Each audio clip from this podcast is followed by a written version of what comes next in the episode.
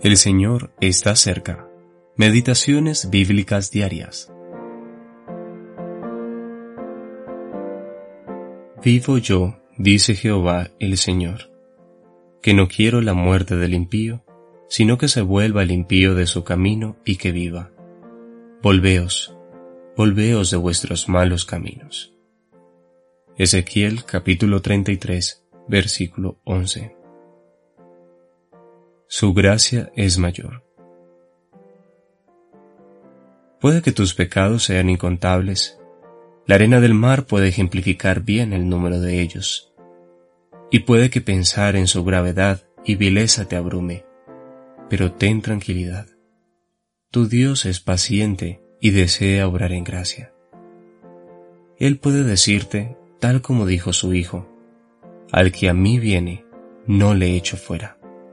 Juan capítulo 6, versículo 37. ¿Cuántas veces no se ha abatido tu alma? ¿No has rechazado a menudo a tu Dios de manera que Él podría justamente rechazarte y consumirte en su ira como una rama seca y sin fruto? Ver Juan capítulo 15, versículo 6. Oh, humíllate profundamente y suavízate a causa de tu culpabilidad y resuelve decidirte por completo a su servicio, sabiendo que cuando vayas a Él, Él no te echará fuera por nada en el mundo. No te desanimes por tus defectos anteriores. Tus pecados pueden ser grandes, pero la gracia de tu Salvador es mucho más grande.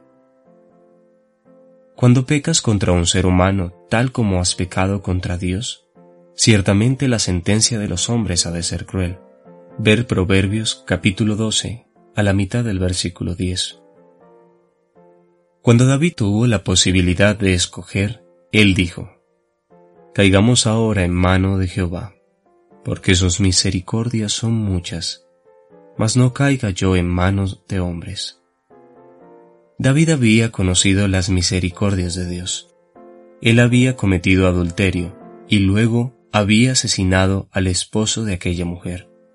Sin embargo, fui capaz de orar diciendo, Ten piedad de mí, oh Dios, conforme a tu misericordia, conforme a la multitud de tus piedades, borra mis rebeliones.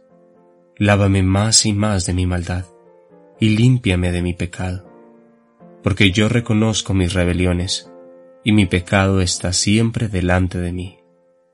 Salmos capítulo 51, versículos 1 al 3 y Dios no lo echó fuera.